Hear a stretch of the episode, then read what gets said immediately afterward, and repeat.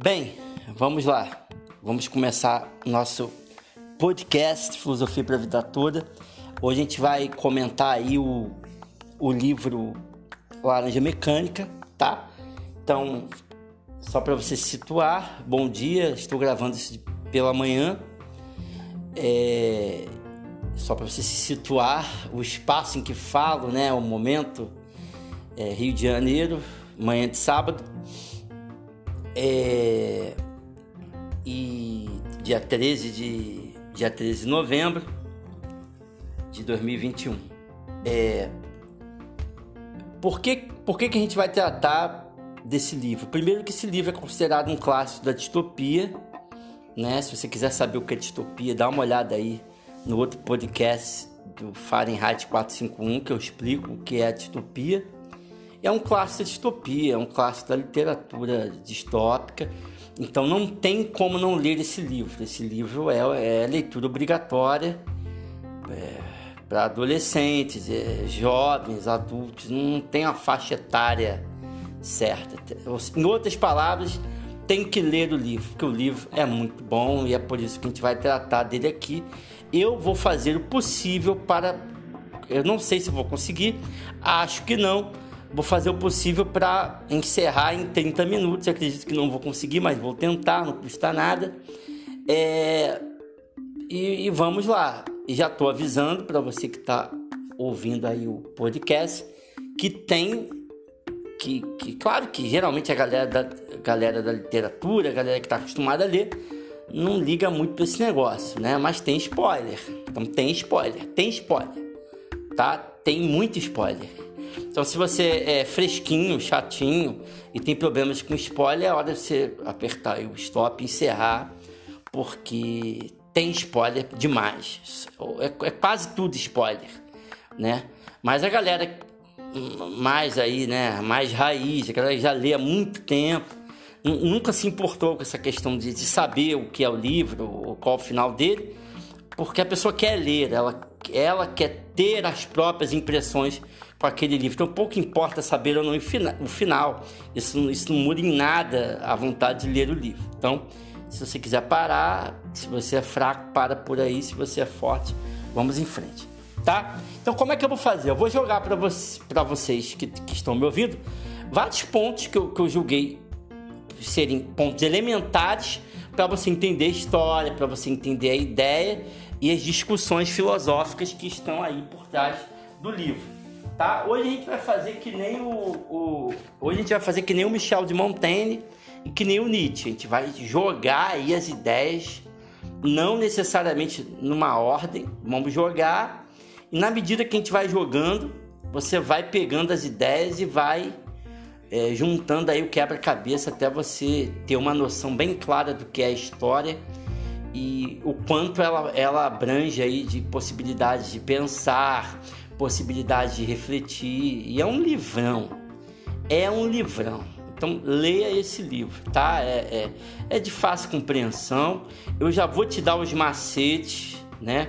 Como falam os professores de curso de direito, já vou te dar tudo macetão, tudo que cai na prova. É só você ouvir, absorver, se quiser anotar aí no caderno e depois vai ficar moleza de, de ler o livro. O livro vai fluir aí tranquilamente tá? E, e, e, e lembro mais uma vez, tem muito spoiler. Então vamos começar. É, a primeira é, é, a primeira ideia do livro, eu posso dizer talvez que é uma das ideias mais importantes, se não a ideia mais importante, é até que ponto o Estado, o governo, o poder público a máquina administrativa, até que ponto ela pode intervir na vida do indivíduo. Esse é um dos temas centrais, né? um dos temas elementares, se não o principal tema do livro. Então o livro trata sobre isso. Até que ponto o Estado, o poder, o poder público, né, a máquina administrativa, é, aqueles que são eleitos pelo povo, enfim, é, é, na nossa realidade aqui do Brasil democraticamente, até que ponto eles podem intervir? Numa realidade distópica, né, cada realidade tem, tem a sua forma de governo, a pergunta se mantém: até que ponto o Estado deve intervir, tá? Então, por isso, o nome laranja mecânica, porque a laranja ela é algo natural, né? A laranja dá ali na laranjeira, você pega ali a laranja, chupa a laranja. Então, se você pegar uma laranja e intervir na naturalidade dela, ela deixa de ser laranja e se torna uma laranja mecânica. Então, se ela é mecânica, ela deixa de ser laranja. Ok? Tudo bem? Então, laranja mecânica é uma contradição de termos por si só. Porque se você pegar uma laranja e mecanizar, ela deixa de ser laranja. Então, uma laranja me mecânica significa deixar de ser laranja. Então, a representação da laranja nesse livro é do Alex, que é o, o personagem principal, que é um adolescente que, que, que na sua época gosta de, de fazer merda, né? Ele tem uma gangue e ele gosta de sair por aí fazendo merda, fazendo violência. E é isso. E, o livro é violento. Já estou avisando que o livro é violento então, se você é fraquinho, se você é um frangotezinho, né, sensível, não. Então, não pega, vai ler outro. Esse você não vai ler, porque o livro é violento, o livro é, de certa forma, pesado, tá? E o Alex, ele se junta com mais três amigos, né? O Alex vai contar no livro que ele gostava de andar em bandos de quatro, no máximo cinco. Ele não, ele andava em bandos de quatro, mas as gangues daquela época, né? O livro fala de gangues, né? e pelo que eu pesquisei no contexto, era um contexto muito da época de punks, né, na Inglaterra, é, é, Estados Unidos, enfim. É, então retrata um pouco dessas gangues que se reuniam para praticar furtos, roubos, e, estupros, e homicídios, e latrocínio, muito latrocínio. Roubava, no ato de roubar aproveitava para matar, ou se não se não matasse, faria lesão corporal. Tudo isso está englobado aí no contexto do Alex, que é o, o, o personagem principal, tá? Então, a ideia do livro é mais ou menos essa: é, é um futuro, né? É uma distopia e que ocorre onde o protagonista é um adolescente que tem pai, tem mãe, tem casa estuda, mas é um cara extremamente violento, é um cara que, que, que gosta de sair com os amigos para roubar, para tomar droga, beber um, um, um, negócio lá com leite lá da época que dava um barato nele. E é isso. O contexto, a, a princípio, ele é mais ou menos esse. Vamos lá. É, um outro ponto importante para você entender o livro é que o escritor do, do, do Laranja Mecânica, ele, ele, ele tem um diagnóstico de câncer, tá? Só que esse diagnóstico é errado. Então o médico chega pro, pro, pro autor de Laranja Mecânica e fala para ele, ó, você tem mais um, aproximadamente um mês, um mês e meio aí de vida. E ele, tipo assim, muito frio, muito tranquilo, falou, cara, eu preciso escrever alguma coisa aí que possa render frutos para minha família e ele escreve Laranja Mecânica meio que rápido, correndo, é, para tentar fazer com que esse livro gere algum dinheiro e fique para sua família, para seus filhos, né, para sua esposa.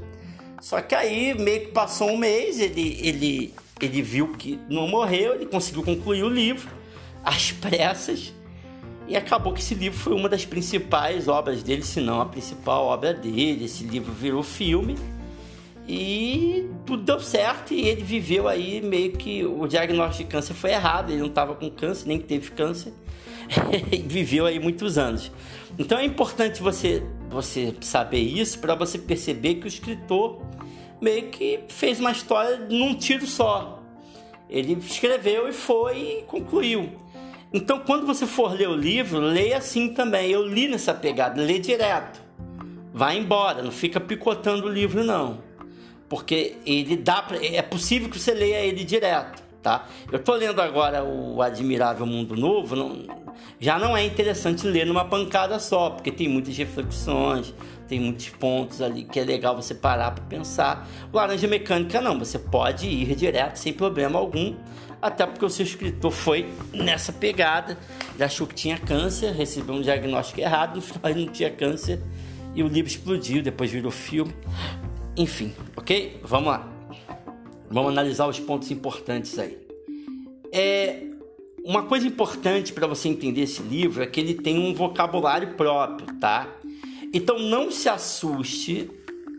Quando você pega o livro para ler, você inicialmente vai sentir um cansaço, porque tem palavras que você não entende. Não se assuste com isso, tá? Porque os livros atuais, eles, eles vêm com um glossário atrás do livro das palavras que você tem que entender. Então, esse escritor ele gostava muito do Shakespeare. O Shakespeare também tem linguagens próprias na forma de escrever. E ele pensou o seguinte: o mundo dos adolescentes é um mundo muito esquisito e um mundo muito estranho, ele pensou. Então, uma forma de tornar o livro muito real e né, bem verdadeiro é a gente usar um, um, vocabulário próprio dos adolescentes. Então, o escritor ele cria um vocabulário próprio no livro, com palavras do tipo horror show, né, malenque, é, é, é, é, é e, e, e, dentre outras palavras bem estranhas mesmo, para denotar, né, para expressar um vocabulário dos adolescentes. É, é, é, e, e no início do livro você se assusta com isso. Então, qual é a dica? Os especialistas de laranja mecânica falam o seguinte: leia o livro sem olhar o glossário de trás do livro, não precisa olhar. Porque se você for lendo, é, você vai entender. É os especialistas falam. Inclusive um, um professor meu, um amigo, grande amigo meu, que muito provavelmente estará me ouvindo, Felipe Bernardi, professor de português. Ele falou isso, ó, Michel, eu acho que tem que ler direto, não fica olhando o glossário, não. E os especialistas falam a mesma coisa. Só que se você ler direto também, você não vai ter uma compreensão exata do, do que é. E eu também não diria para vocês que tem que ficar indo e voltando no glossário toda hora lá atrás, porque isso atrapalha a leitura. A leitura tem que ser dinâmica, né? quem lê sabe, a leitura tem que ser direta. Então, qual dica? Fica ligado nas palavras que vão se repetir. Malenque, né? Orrochou. São palavras que, que vai e vem, elas, elas vão, vão, vão. É, tosque-toque, né? Que é porrada, se não me engano a palavra é essa. E tem outras palavras lá malucas então vai e vem, é bom você ir lá atrás no, no, no, no, glossário, não vai ter jeito. Não vai toda hora, mas de vez em quando é bom você ir para você ter noção sim de algumas palavras. Eu acho que uma noção geral de 10 a 20 palavras já permite que, com que você leia a obra, tá? Então o objetivo do, do, do, do autor é fazer com que você perceba que o mundo dos adolescentes é muito peculiar, é muito próprio e só eles verdadeiramente sabem o que passa na cabeça deles, só eles conhecem a linguagem deles, a gente percebe isso é, um, um, um, pouco no livro, tá? Mas não se assusta não, porque o objetivo do autor foi falar do, do mundo dos adolescentes, tá? Um outro ponto importante é que o livro ele demora um pouquinho para se desenvolver, tá, pessoal? O, o, bicho começa a pegar mesmo é do meio para frente. Do, do, início até o meio, aí vai, vai um reme-reme faz parte, quem lê está acostumado, mas que é importante, tá? Então o bicho pega mesmo, mesmo é do, é do, é do meio pro final. Tá? Outro ponto é que o livro é violento, então se você é fraco, não leia. O livro tem um caso lá, pelo menos uns dois casos lá de estupro de crianças de 10 anos, né? tem violência gratuita, né? as gangues é, saíam por aí, e o Alex, que é o protagonista com seus amigos, saíam praticando violência de graça. O Alex, ele, ele, ele, a ideia do, do autor é colocar o Alex como um cara muito ruim. O Alex é ruim.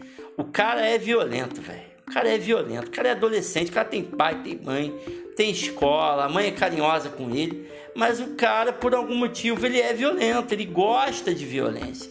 E não só ele, os amigos dele tam, também, os amigos dele também, e os adolescentes daquela época, nesse contexto de distopia, gostam de violência, tá? Gostam de violência. Então, assim, o cara é ruim, velho. O cara é ruim, o cara tem prazer, ele tem tesão em praticar violência. Então, o que, que o autor está querendo dizer com isso?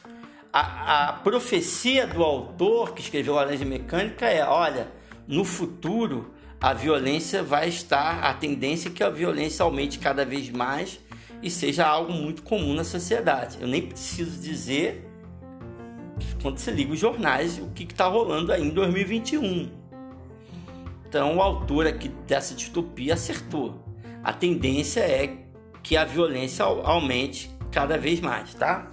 Eu não sou cristão, mas tem uma passagem da Bíblia lá em Apocalipse que diz exatamente isso: que o amor esfriaria e a tendência é que as pessoas fossem cada vez mais frias e, obviamente, né? Se não tem amor, as pessoas ficam mais frias, adivinham o que vai acontecer. óbvio que, que a violência, né? O que é a violência nada mais é do que um fruto do egoísmo que, que pertence à natureza humana. Então o autor deixa muito claro, é uma profecia do autor que a gente percebe que ele acertou, o mundo está cada vez mais violento, tá? Então, é, eu já falei isso lá no, no Fahrenheit 451, vou falar aqui rapidamente o seguinte: é, tem gente que trata é, a trindade distópica, né? Que, tem gente que diz o seguinte: existe uma trindade distópica, né?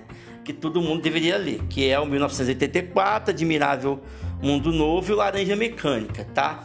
Tem gente que vai, que vai dizer que, que no lugar dessa trindade distópica, ao invés de Laranja Mecânica, você tem que colocar o Fahrenheit 451 é respeitável e tem gente que vai entender que são quatro, na verdade, os principais livros da, da, da, da literatura aí distópica.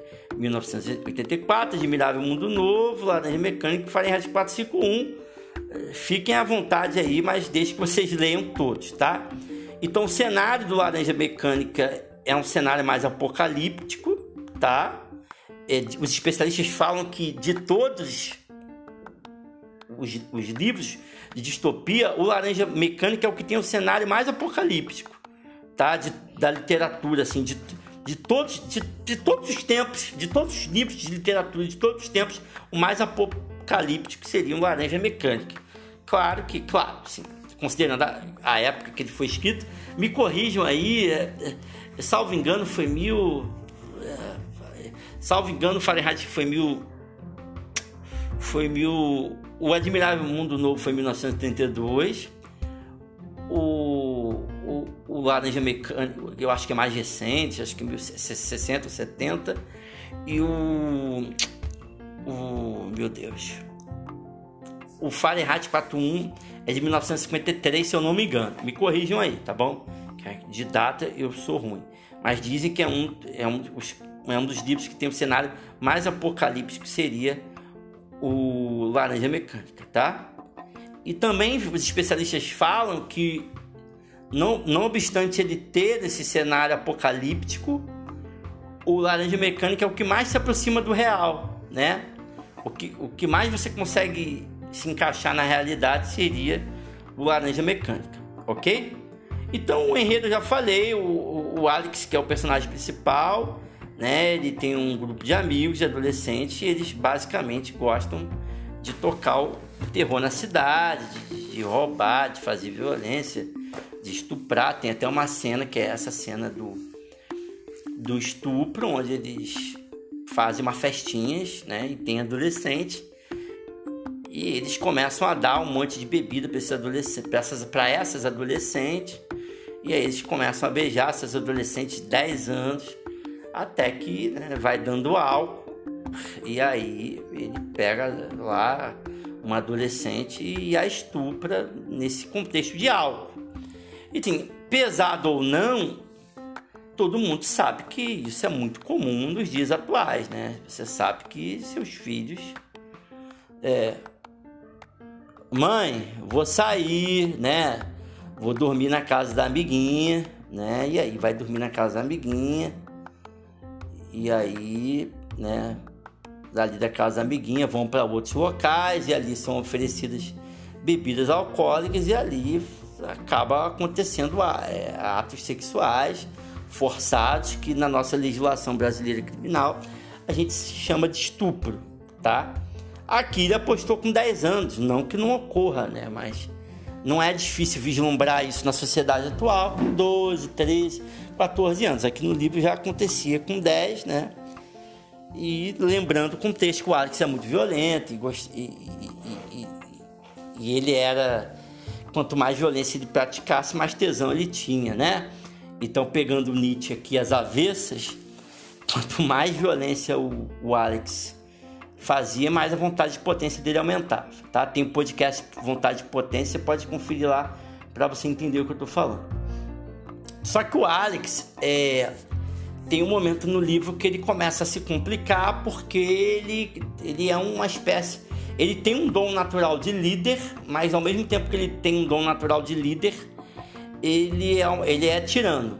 Ele quer dar ordem nos seus amigos, e, e, na medida que o enredo se desenvolve, os amigos não vão gostando desse negócio de ficar recebendo ordens. Aí ele, ele tem um estresse com o Tosco, que é um dos amigos dele, ele dá um soco na boca do, do Tosco. E o Tosco se aborrece com ele, e a partir dali cria-se um clima ruim entre os amigos. Eles continuam fazendo assaltos, saindo, bebendo, usando drogas, mas o clima não fica legal, né? É, e até que um certo dia eles vão fazer um assalto, invadem lá uma casa e os amigos já não estavam muito tolerando essa tirania do Alex no ato de liderar e eles meio que traem o Alex. A polícia chega e o Alex é preso e aí começa o inferno no enredo da vida do Alex. É quando seus amigos o traem e, e isso se configura num trauma. O Alex fica muito triste com essa com essa noção de que, ele, na verdade, os amigos dele não eram os amigos dele, pelo menos na convicção, na, no entendimento do Alex, e ele é preso, a polícia leva o Alex e os amigos são, são, são livres, né? E aí, é, quando a polícia leva o, o Alex preso, a polícia já conhecia o Alex. O Alex era tipo esse, esses bandidinhos difíceis da polícia pegar, ele conseguia escapar, não tinha provas, né? No livro tem um grupo de. como se fosse um grupo, eu entendi assim, me corrijam, um grupo de mendigas que ficavam bebendo ali, e eles davam dinheiro para as mendigas dizerem que eles não fizeram nada. Então o Alex era muito esperto com seus amigos, eles sempre escapavam.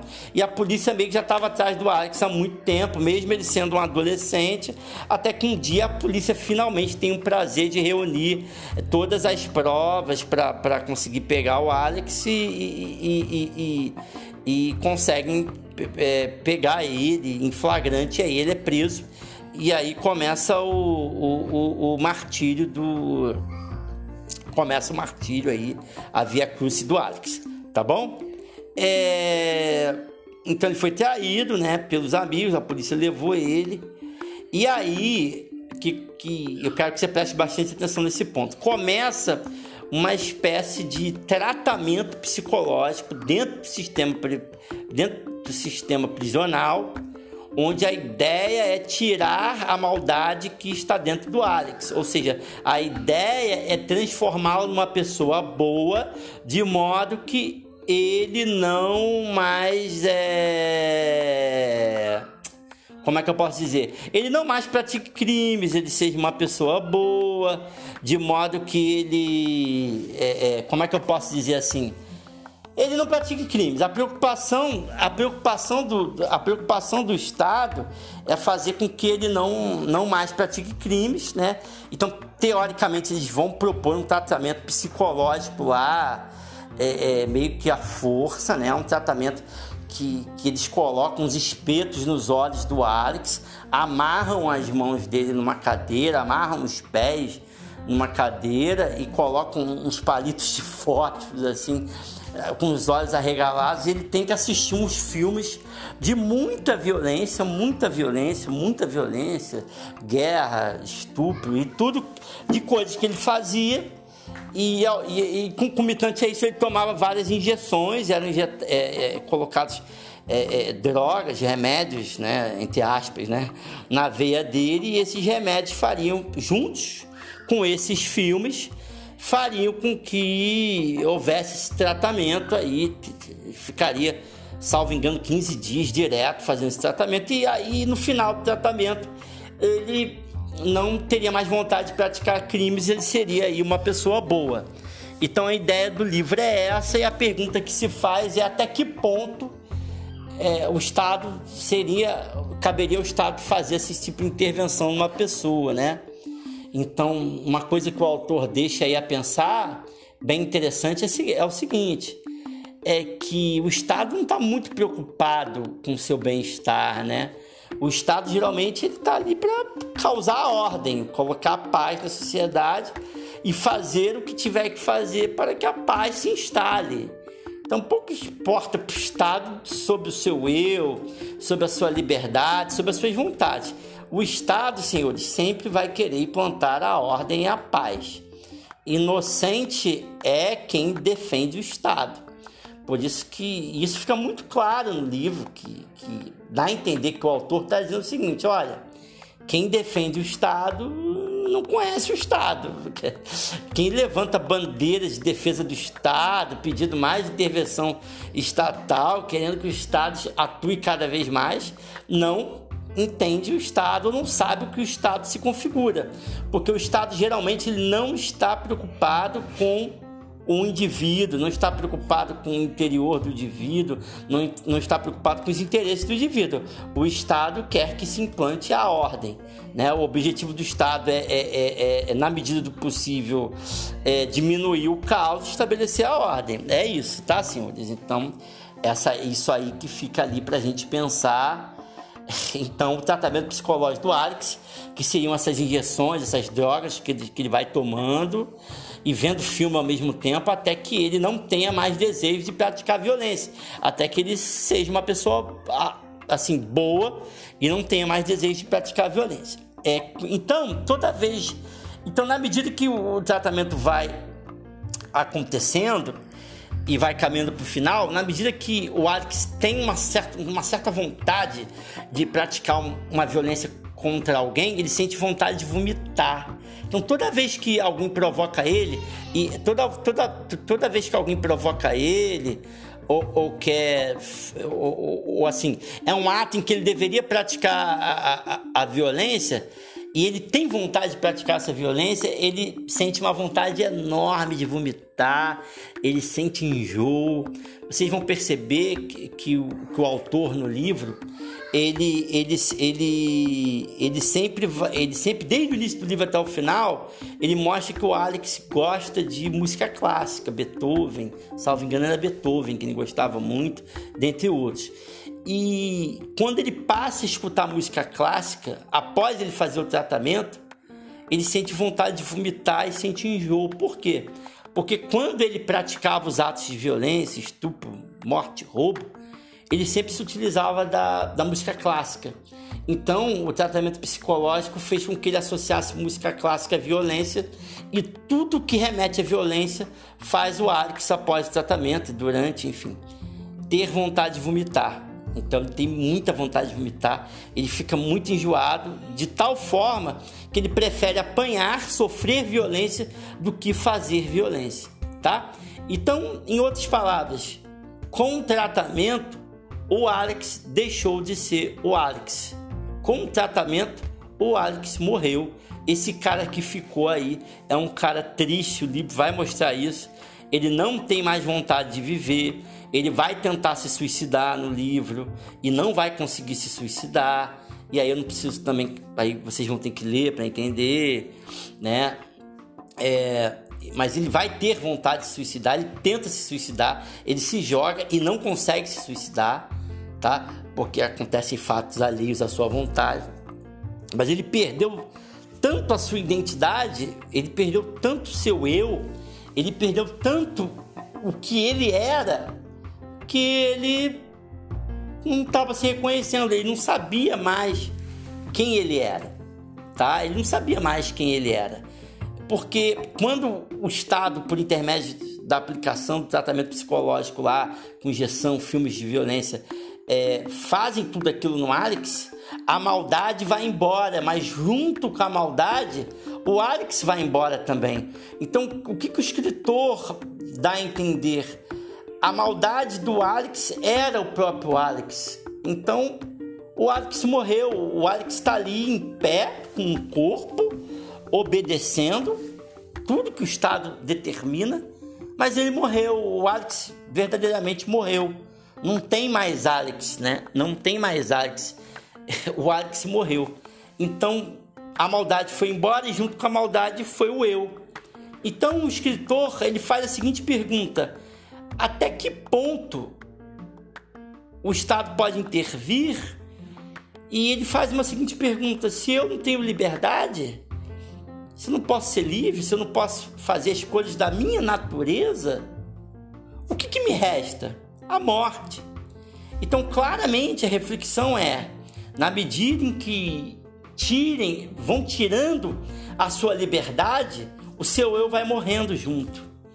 Né? Se você pegar um, um passarinho que foi feito para voar, foi feito para circular, foi feito para subir nas árvores e cantar, e voar e cantar e comer a comidinha dele aonde ele quiser. Se você pegar esse passarinho e colocar ele dentro de uma gaiola, você vai matar o passarinho, você vai tirar a liberdade dele. Então, na medida que você tira a liberdade das pessoas, você está matando essas pessoas. Quando você está num relacionamento, aí você pergunta lá para a pessoa: cadê você? Você está onde? Você está com quem? Você está fazendo o quê? Pô, você não tá aí, não me ligou, não falou onde é que você tá. Você tá com quem? Você tá falando com quem? Você está fazendo o quê? Então essas, essas, essas, essas exigências em que você, não só de uma pessoa, mas do Estado, ou até mesmo de uma religião, eles querem tirar a sua liberdade de tal modo que você morre. Morre. E o mais subversivo do livro é que na medida que o Estado tira a maldade do Alex, o Estado tira o eu, porque eu e maldade estão juntos. E, e, e você, que e eu fiz agora, antes de começar o podcast, eu fiz agora a pergunta lá na página. Eu perguntei assim: você tem maldade dentro de você? Você se considera um cara mau? Você se considera um cara violento? Porque ao ler, ao ler o livro, você reflete sobre isso. Será que eu também não sou malvado e violento? Só que eu disfarço essa maldade e essa violência de uma outra forma? Talvez eu use da minha maldade, da minha violência com outros atos, atos que não me permitam cometer crimes, mas que também são atos de maldade, de violência. Será que não, os atos de maldade e da violência, na verdade, estão no campo interior da minha cabeça, no meu cérebro, na minha mente, mas eu não, não coloco para fora, porque se eu colocar para fora vão me pegar? Será que eu também não sou violento e mal? Mas eu uso isso nas palavras, a forma como eu trato as pessoas, aquilo que eu falo para as pessoas. Tem pessoas que são extremamente violentas na forma de falar, no jeito de falar. Não se trata de falar palavrão, mas se trata da forma como você fala. Você subjuga o outro, ofende o outro, isso é maldade, isso é violência. A diferença é que você não vai preso, você tem a malandragem ali para não cometer o crime, mas você também é violento no trato das pessoas, na forma que você trata as pessoas. Então, o, o escritor, é, o autor do Laranja Mecânica, ele faz essa reflexão. No meu eu tem maldade, no seu eu tem maldade. Você é mal. Essa história que o cristianismo plantou para você, que Aristóteles plantou junto com Platão, que você é, é, é, é, ético, que você é bonzinho, isso aí funciona até a página 4, porque na verdade você é mal. Quer ver como você é mal? Olha as coisas que você pensou que ninguém sabe, as coisas que você fez escondido que ninguém sabe. Você é mal, você também é violento. E muitas vezes acabar com a sua maldade e com a sua, com a sua violência significa matar o seu eu. Essa reflexão é muito importante, mas ela só vai funcionar se ela for honesta. Então você que ouve o podcast que acha que você é bonzinho, que você é legal, faça uma reflexão sobre quem você é. Talvez você seja tão mal e tão violento quanto o Alex, só que você esconde isso, ninguém consegue perceber.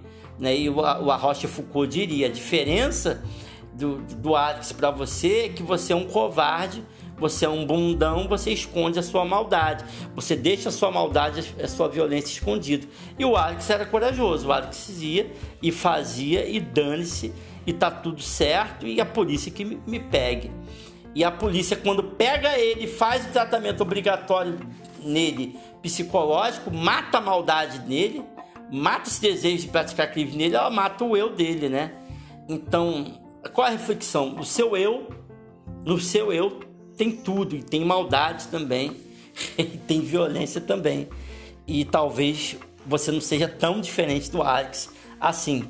Talvez, né? É, é a proposta do apóstolo Paulo lá na, na carta aos Romanos venha fazer sentido aqui. Todos pecaram e carecem da glória de Deus, ou seja, você é tão imundo quanto o Alex. E aonde o Alex é forte, você é fraco, aonde você é forte, o Alex é fraco. E cada um com as suas dificuldades e cada um com os seus problemas. Mas ninguém gosta de ser igualado, né? Ninguém gosta de ser igualado. Então, quando a gente lembra do Alex também, a gente também lembra do Nietzsche, a gente lembra da natureza humana, lembra da vontade de potência. E por aí vai, o podcast da vontade de potência tá aí, tá bom? Então, como eu falei, o, o, o, o, Alex, na verdade, quando sentia vontade de praticar o mal, ele ficava enjoado, tinha vontade de vomitar e não conseguia mais praticar o mal. O livre-arbítrio dele, se é que existe, né? Eu, eu particularmente não acredito no livre-arbítrio, mas para quem gosta desse termo, ele perdeu absolutamente o livre-arbítrio, a liberdade, ele não poderia fazer nada, ok? Então o livro vai tratar desses elementos sociais importantes que são gangues da época, né? E o sistema do presídio, né? Isso vai estar no livro. É... Então já falei que a violência no livro ela é uma espécie de profecia que, que o escritor é, apostou que na medida que o tempo avançaria, essa violência também avançaria, tá? É, um outro ponto importante para você que está me ouvindo é que existe um filme do Laranja Mecânica, tá? E esse filme é muito bom, tá, gente? É muito bom, é muito bom. Então quem puder assistir o filme, assista. Mas ele, ele não substitui o livro, não tem saída. Se você quiser entender a história, entender as, as impressões da história, você vai ter, vai ter que ler o livro e vale a pena ler o livro. O livro é de fácil leitura. Eu já estou te dando aqui todas as chaves do castelo necessárias para você compreender o livro. Mas, olha, é, vai ser ridículo. Você vai pegar o livro, se você já leu, ó, se você já viu o filme e está ouvindo esse podcast, você vai pegar o livro, você vai achar o livro ridículo. E é de grande valia, porque o, o, o, é um livro muito rico. É um, é, um, é, um, é um livro que faz pensar, é um livro que faz a gente refletir, tá? Então o filme é muito bom, mas tem que ler o livro. Uma outra dica que eu dou para você é o seguinte: o filme ele não contém o final do livro. Então cuidado. Se você já leu o livro e ainda não viu o filme, quando vir o filme vai se assustar. É diferente, é diferente. O final do filme é um, o final do livro é outro. Então você já está avisado. Um outro ponto muito legal, muito legal do livro, é que um livro ele tem é, uma outra lição. E tem a seguinte lição no livro, tá? Isso foi, isso foi muito sutil pela parte do autor do livro, mas quem ler vai perceber. A lição que o livro traz é o seguinte: o mundo dá voltas. Então, cuidado com aquilo que você faz porque aquilo um dia vai voltar para você. Então, Alex, ele tinha a gangue dele, ele praticava muitas violências em várias histórias do livro.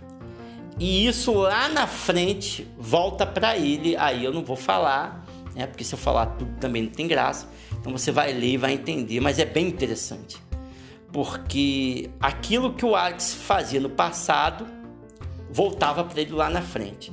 Então, qual a lição do livro? Tudo que você faz de bom ou de mal, cuidado, porque isso de uma forma direta ou indireta vai voltar para você. o mundo é uma roda gigante, a vida é uma roda gigante. Um dia você está embaixo, outro dia você está em cima, um dia você está embaixo, outro dia você está em cima. Tudo que você faz volta para você. Cuidado, cuidado, não se queime no seu bairro, não feche as portas, não vá brigando com todo mundo, porque tudo que você faz, direto ou indiretamente, vai voltar para você um dia, tá? Um outro ponto também que é legal que o autor explora no livro é que o Alex amadurece. Então o autor do livro ele foca na experiência, do quanto a experiência é importante para uma pessoa.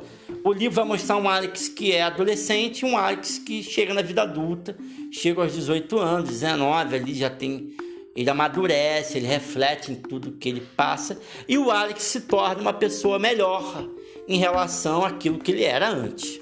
Né? Então o autor deixa claro aqui a necessidade de você passar pela experiência e se você não morrer, se você ficar vivo, o quanto a experiência é importante para você, o quanto maturidade e experiência são coisas que estão ligadas, né? Infelizmente, é, a gente percebe é, é, é nos dias atuais e percebe sempre, né? Que tem pessoas que têm 40, 50, 60, 70 anos com uma mentalidade de 18, uma mentalidade de 14, de 15.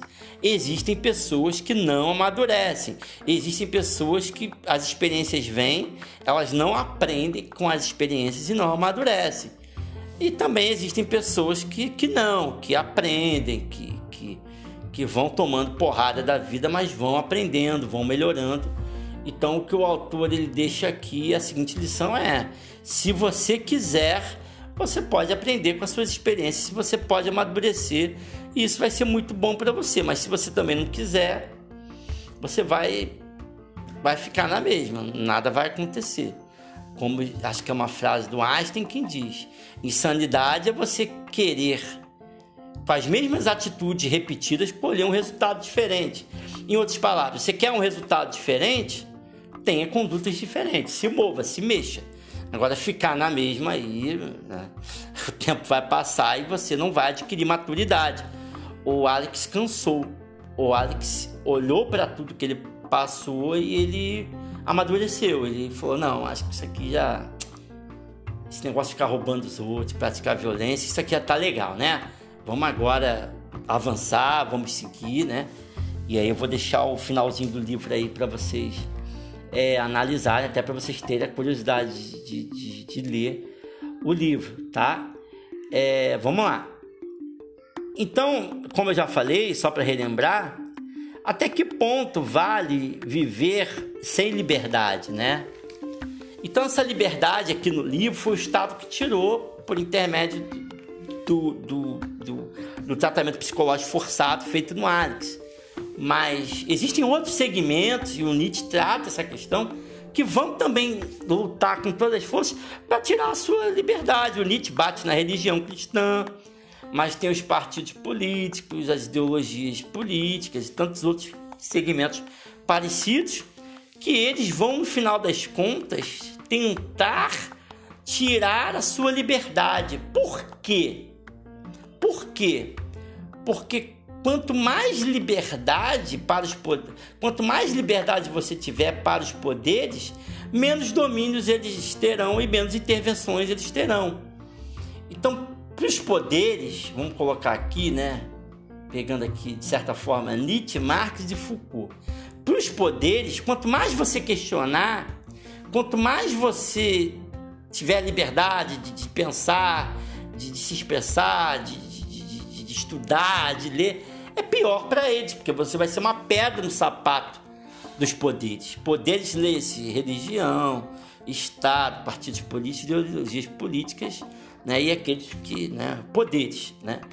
Então, para eles, melhor é que a sociedade pense menos, leia menos, questione menos, obedeça mais, né? Seja uma ovelhinha, um cabritinho, é, sim, senhor, né? E, e sociedade do consumo, muito consumo, muita droga, muita felicidade, é, domingão do, do Hulk, e, e internet, festa e álcool, porque tudo isso faz com que você tenha um pensamento crítico mais cada vez mais diminuído, para não dizer nenhum, né? Então, quanto mais barulho, é o Schopenhauer que fala, quanto mais barulho, quanto mais festas, quanto mais entretenimento, quanto mais consumo, menos você vai exercer o seu, senso, o seu senso crítico, menos você vai pensar, menos você vai refletir. Então, a, a, a, por isso que o Estado, aqui no livro, Laranja Mecânica, ele quer intervir. E quanto mais ele intervém, menos liberdade você tem. E quanto menos liberdade você tem, mais você morre. É o exemplo do passarinho. O passarinho não foi feito para ficar na gaiola. Se você, o Rubem Alves vai dizer: você pega o passarinho, bota o passarinho na gaiola, ele não vai ter mais vontade de cantar, ele vai morrer ali dentro da gaiola. O pássaro tem que voar. E seja qual for a liberdade desse pássaro, isso não cabe a você se meter. Se o, se o pássaro quiser voar para cheirar cocaína e morrer cheirando cocaína, isso é problema do pássaro, isso não é problema seu. Você não tem que se meter, você, você tem que respeitar o voo do pássaro. Cada um tem o seu voo, cada um tem sua história e a gente tem que respeitar. Então, quando o Estado intervém, ele está matando o pássaro. Tá matando o pássaro. Ah, mas o Estado, ele, o Estado, ele tá, ele tá ali é, é, é, é, intervindo na maldade, na violência. Ok, mas no eu da pessoa tem maldade e violência. Você está matando a pessoa. Né? Então, uma reflexão. Como fazer, né? Como coadunar o meu eu, o meu eu com a minha liberdade e o Estado. É essa proposta do, do, do do autor. Como é que faz, né? Então, até que ponto o Estado deve intervir de forma que ele também não, não arrebente com o meu eu, né? E é engraçado essas reflexões sobre o Estado, porque é engraçado uma pessoa querer a intervenção estatal cada vez maior, porque qual é o retorno que você tem do Estado? Você ser tributado de forma alta né? Você compra carne, compra chocolate, tudo que você compra você é tributado, tudo aumenta, gasolina, você, não tem, você tem carro, não tem dinheiro para gasolina, você ganha um salário mínimo, não consegue dirigir, mas tem um carro na garagem, aí se você não bota o carro para funcionar, o carro também acaba quebrando pela inércia, e aí você só é tributado o tempo todo. Qual retorno você tem do Estado? Você vai pedir mais intervenção estatal? Porque para pedir mais intervenção estatal, você vai ter que ser mais tributado. E aí fica essas reflexões, né? Na medida que, que o Estado ele vai se metendo na vida do ser humano, ele vai arrebentando com o eu do ser humano. Né? Por exemplo, aqui no Brasil, se, se o Estado verificar que alguém está se suicidando, o Estado não deixa se suicidar, você sabe disso, né? Não tem como, por óbvio, suicídio ser crime, porque pessoa se suicida, ela morre, não tem como apagar a pena. Suicídio não é crime. Mas na prática, e nem poderia ser, mas na prática, se o Estado, se a polícia vira alguém se suicidando, ela não deixa se suicidar. E ela não dá oportunidade de se suicidar. Se Epicúrio estivesse aqui do meu lado agora, em 2021, Epicúrio diria: olha só, Vamos, vamos, o Epicúrio diz, vamos trocar uma ideia. Vamos trocar uma ideia. Como é que tu tá? Aí tu fala, ah, na boa, já vivi o que eu tinha que viver, tô bem, não tô, não tô triste, não tô depressivo, tô bem. Mas você acha que a vida para mim já deu, cara. Já vivi o que tinha que viver, já viajei, já tive filhos, já tive mulher, já tive dez mulheres, já tive. Fui para vários locais, já tem quatro profissões diferentes, cinco formações. Cansei, cara. Tô querendo morrer mesmo. Acho que chegou a hora. O Epicuro já disse isso, salvo engano, seus fragmentos. Olha, se você entende que é hora de morrer agora, boa tarde, se mate, seja feliz. O Estado não deixa. O Estado não deixa você se suicidar. Aí sabe o que acontece muitas vezes, pensando no que Epicuro fala? Você está lá tentando suicidar, o Estado não deixa você se suicidar e você vai vivendo uma vida de merda porque você não quer mais viver. Então o Estado pode intervir nisso por que, que aquele que quer morrer necessariamente está com depressão? O Epicuro vai dizer que não. Às vezes o cara só entendeu que chegou a hora e é um direito dele partir. Mas o Estado não deixa. Então o que acontece é que o que acontece na prática? O Estado muitas vezes intervém aonde não tem que intervir. E onde deveria intervir, ele não intervém. e tributa alto e não dá, e não dá retorno. É uma reflexão que fica aí para a gente pensar, tá? Então, Horas de Mecânica é um livro de ficção científica, mas que, que na verdade, né, não obstante ele seja um livro de, de ficção científica, ele traz muitas verdades é, do nosso tempo presente, tá? Eu vou parar por aqui, não vou contar o final do livro, mas o final é bem interessante. É um, um final interessante, é um, é um final que, que faz refletir. Eu acho que todo mundo devia ler o livro, principalmente essas questões do livro da voltas. Vai ter uma situação que é muito peculiar, que o, o Alex sacaneia um, um cara com violência e lá na frente ele encontra esse cara e tem outras situações de pessoas que ele passou e ele encontrou lá na frente. O livro é muito bom. Eu vou encerrar por aqui. A ideia era fazer em meia hora, não conseguia. Eu sabia que tinha muita informação. Fui sincero desde o início, sabia que não ia conseguir, mas fiz aí em 50 mais ou menos. E é isso. Então, o meu pedido para você é, é, é, compre o livro, vale muito a pena, tá? É, é, tem um glossário atrás, porque o livro tem uma linguagem própria. Lê o livro diretão, quando tiver dúvida de uma, uma ou duas palavras, dá uma lidinha no glossário e vai embora, porque esse livro ele ferve a mente, ele, ele faz pensar, tá? Eu tô lendo Admirável Mundo Novo, muito em breve, se Deus assim nos permitir, eu faço um podcast também do Admirável Mundo Novo, que já é uma outra pegada, tá? Eu sou Michel Castro Ferreira, foi um prazer estar com você aqui. Se você quiser me acompanhar, clica lá no Instagram, arroba Filosofia para a Vida Toda, ou manda e-mail lá para a gente, filosofia para a vida toda, arroba gmail.com, né? Ou me chama lá no Instagram também, é muito, é, lá tem os dados, meus dados, é muito fácil ter acesso, tá? Se você também quiser fazer parte do grupo de filosofia, é só entrar em contato comigo também, tá bom? Um abraço, valeu!